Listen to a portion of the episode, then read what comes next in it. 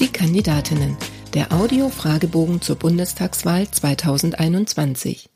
Mein Name ist Susanne Lang. Ich bin Journalistin und werde bis September allen Frauen, die direkt für den Bundestag kandidieren und Lust auf das Podcast-Projekt haben, zu ihrem politischen Engagement befragen.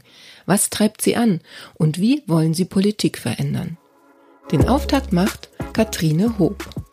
Geboren 1970, Aktivistin, Autorin und Direktkandidatin für die Linke im Wahlkreis 1 Flensburg-Schleswig. Frau Hoop, wann war für Sie klar, ich möchte Abgeordnete im 20. Deutschen Bundestag werden? Oh, das war ein schleichender Prozess.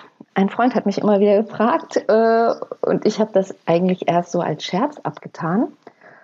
Und äh, aber er war so beharrlich dabei, dass ich irgendwann mal gedacht habe, ja, warum eigentlich nicht? Äh, weil ich engagiere mich schon seit sehr vielen Jahren politisch, äh, aber eher in Bewegung und äh, habe aber gemerkt, spätestens seit 2015, dass es unglaublich wichtig ist, da auch Verbündete in den Parlamenten zu haben. Und dann dachte ich, naja, warum nicht? Ich kann ja diese Verantwortung auch versuchen zu übernehmen. Was war die größte Hürde auf dem Weg zur Kandidatur? Ah, das ist bei mir eine ganz besondere Situation, weil ich zur dänischen Minderheit gehöre hier oben in Schleswig-Holstein. Und da ist es eigentlich so oder vom Selbstverständnis, dass man automatisch sich in der Partei der dänischen Minderheit engagiert. Und ich war da auch ganz automatisch Mitglied. Ich war da nie besonders aktiv. Das gehört da einfach so dazu. Also in der Familie, alle in meiner Familie sind in der äh, im SSW aktiv gewesen. Und ähm, die Entscheidung für die Linke zu kandidieren war ganz, ganz schwierig, weil es sich ähm, für meine Familie so angefühlt hat, als sei ich abtrünnig geworden und hätte quasi den, ja, das, das kann man fast wie so eine Konversion beschreiben. Es war ganz dramatisch tatsächlich. Ähm, weil, weil das so ein klarer Teil meiner Familienidentität ist, sich als Teil der Minderheit zu agieren und immer im Minderheitenkontext unterwegs zu sein. Ich finde aber tatsächlich, dass es gerade große gesellschaftliche Themen gibt, die die Linke am besten bearbeitet. Und das ändert natürlich auch nichts daran, dass ich trotzdem mich als Teil der Minderheit fühle. Aber das war schwierig und da bin ich durchaus auch angefeindet worden. Erklären Sie in drei Sätzen, was Sie als Bundestagsabgeordnete erreichen wollen. Ich möchte alles dafür tun, dass der Weg aus der Krise uns nicht zurück zum angeblichen Normalzustand führt, sondern in eine gerechtere und nachhaltigere Zukunft.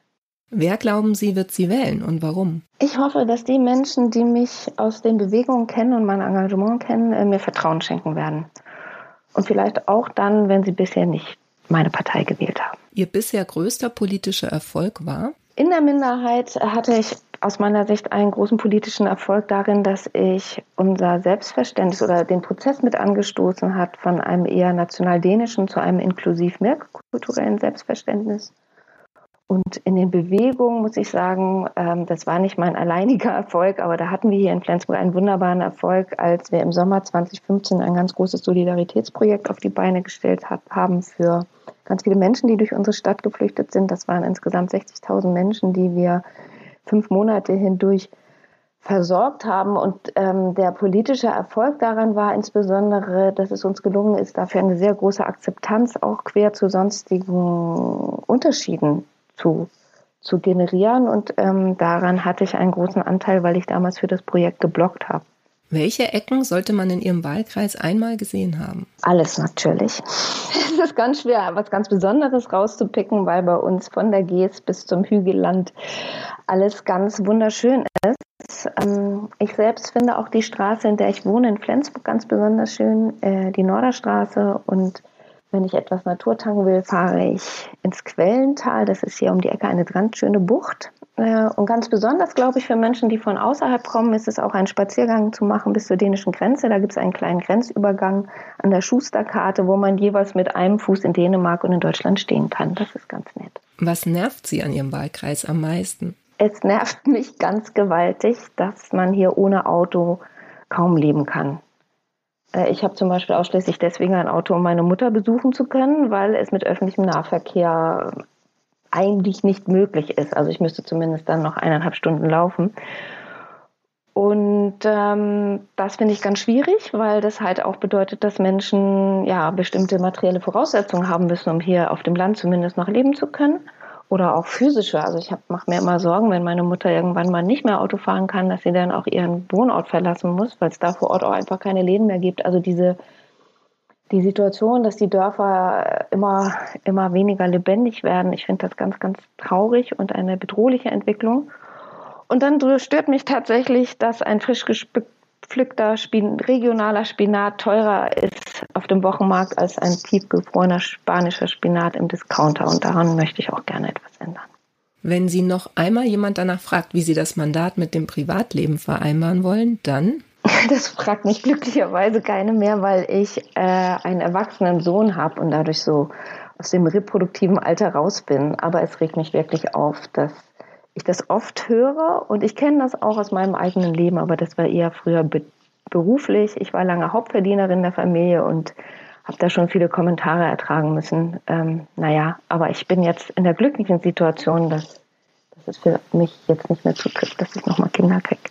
Ob auf Twitter oder am Wahlkampf stand, was war das Dümmste, das Sie im Zusammenhang mit Ihrem politischen Engagement bisher gehört haben? Mm, es gibt sehr viele Vorurteile gegenüber den Linken und es ist einfach sehr anstrengend, wenn Menschen sich überhaupt nicht mit der Entwicklung oder dem Programm der Partei beschäftigt haben und dann fragen, ob ich eine Diktatur einführen will. ja, das glaube ich nervt mich am allermeisten. Welchen alten, weisen Mann schätzen Sie und warum? Ich finde Bertrand Russell der englische Mathematiker und Philosoph, den finde ich ganz wunderbar. Der hat ganz tolle, sehr präzise philosophische Betrachtungen zur Gesellschaft, die zutiefst menschlich und kritisch, aber optimistisch sind. Ich schätze aber auch ganz viele alte, weise Frauen. Müssen Sie noch sagen, welche? ganz oft Autorinnen. Äh, es gibt eine Autorin, äh, die lebt leider nicht mehr in Dänemark, Tine Brühl, die äh, Sozialarbeiterin war und ganz wunderbare Jugendgeschichten geschrieben hat, in denen sie ja, menschliches Leben ganz besonders schön aufgegriffen hat. Das finde ich trifft auch für Astrid Lindgren zu. Ich, ich, ja, ich schätze insbesondere Menschen, die gute Erzählerinnen sind, ja. Das schlimmste Buzzword in der Politik lautet für mich? Im Moment werde ich besonders wütend, wenn Menschen von der von Meinungsdiktatur sprechen oder Cancel Culture. Und dass sie es am besten lautstark in der Talkshow oder auf einer Demo machen. Das finde ich ganz zynisch angesichts dessen, wie echte Meinungsdiktatur aussieht.